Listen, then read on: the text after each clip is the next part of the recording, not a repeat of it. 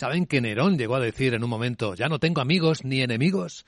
Hoy sería su cumpleaños. Buenos días. Jueves 15 de diciembre, año 2022. Otro día extraordinario de bancos centrales. Con el mensaje poderoso de Jerome Powell, el presidente de la Reserva Federal de Estados Unidos, diciendo que We will stay the course until the job is done. mantendremos el rumbo hasta que el trabajo esté terminado.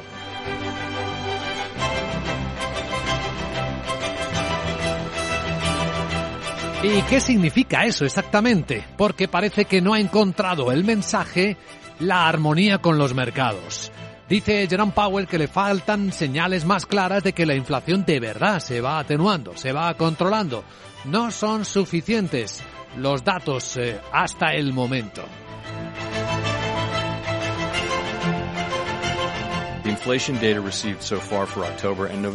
Se refiere a los datos de inflación hasta ahora, hasta para octubre y noviembre. Muestran una reducción bienvenida en el ritmo mensual de aumento de precios, pero se necesitarán muchas más pruebas para dar confianza de que la inflación está en un camino descendente sostenido. Dirá lo mismo el Banco Central Europeo en horas. En un programa especial aquí lo vamos a escuchar a la presidenta del Banco Central Europeo, Christine Lagarde, porque el mercado es que ya no termina de fiarse de los bancos centrales. Lo que decía Enrique Díaz de Ebury España en Capital Radio. esperamos un mensaje más, bastante más duro que espera el mercado. Estamos viendo un cambio de, de posición en general en las últimas semanas. El Banco Central Europeo es una institución que se mueve con mucha inercia, muy lentamente, y pensamos que esta- ese cambio progresivo, a avisar al mercado y a preparar al mercado para subidas de tipos más duras de lo que está en precio, continuará mañana. Qué difícil es llevar el ritmo que la economía marca, ¿verdad? Cada uno lo siente de distinta manera. Los bancos centrales de una, las empresas de otra, los datos lo muestran con retraso casi siempre, salvo los indicadores adelantados, que observamos con mucha atención. Hoy no los tenemos. Hoy tenemos datos atrasados muy recientes de la segunda economía del mundo y prácticamente todos ellos decepcionantes. Y en la misma línea de desaceleración. El motor antaño de la economía del mundo no tiene energía. De hecho, sus ventas minoristas caen casi un 6%. La inversión en inmuebles un 20%. Los, la producción industrial sube a un timidísimo ritmo del 2,2%. Logrará crecer a un ritmo superior al 5% en el año que viene, según la previsión de sus expertos. De hecho, es una de las noticias económicas del día. Hoy que comienza la reunión de su Consejo Extraordinario Económico, ya anuncia el gobierno chino, que van a poner en marcha un plan de estímulo del consumo interno para ver si levantan esto.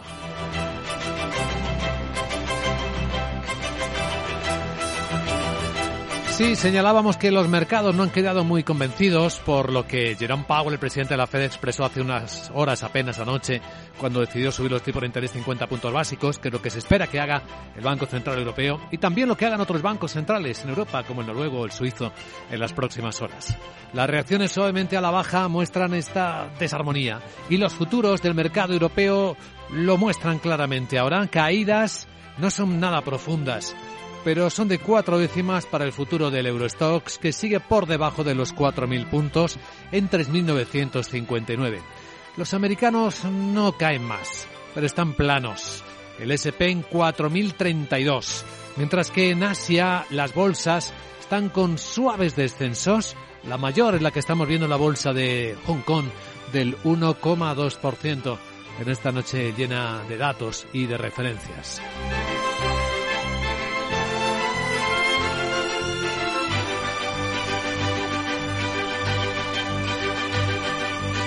Mientras tanto, en la economía española, la sensación o la percepción de deterioro institucional cada día que pasa se hace un poco mayor. En las últimas horas, la patronal COE avisa que rompe la interlocución con el Ministerio de Trabajo por lo que considera una traición al acuerdo de los interlocutores sociales de la última reforma laboral. ¿Cuál es esa traición? Una enmienda aceptada, introducida por EH Bildu, que plantea reforma del Estatuto de los Trabajadores y que da un papel mayor de intervención, de acceso, de acceso, de autorización de los expedientes de regulación de empleo de los ERES a los inspectores de trabajo.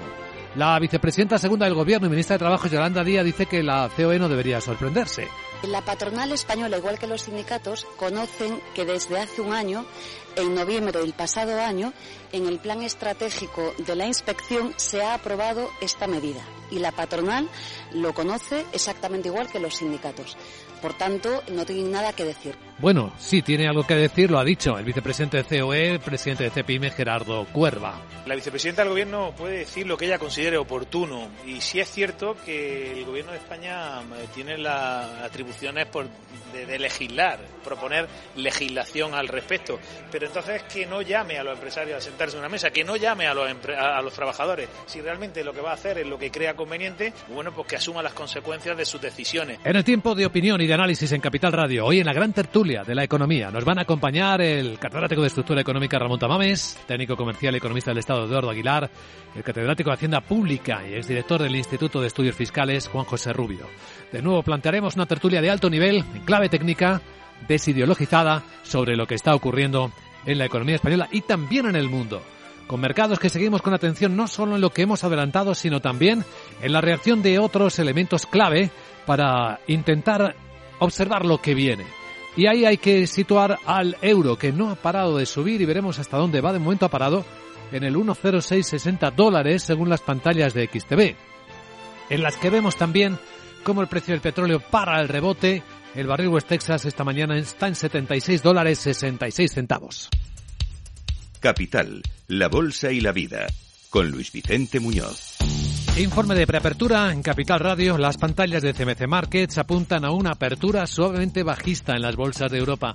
Esa es la tendencia que se ve dibujada por el futuro del Eurostox, que cae 5 décimas, 18 puntos, en 3.959. El futuro americano viene muy plano. El SP, tras las caídas de anoche que enseguida comentamos, está en 4.030 puntos. Sandra Torrecillas, buenos días. Buenos días. Eh, ya tenemos los mensajes de la Reserva Federal sobre la mesa. Van a seguir subiendo los tipos de interés para controlar la inflación.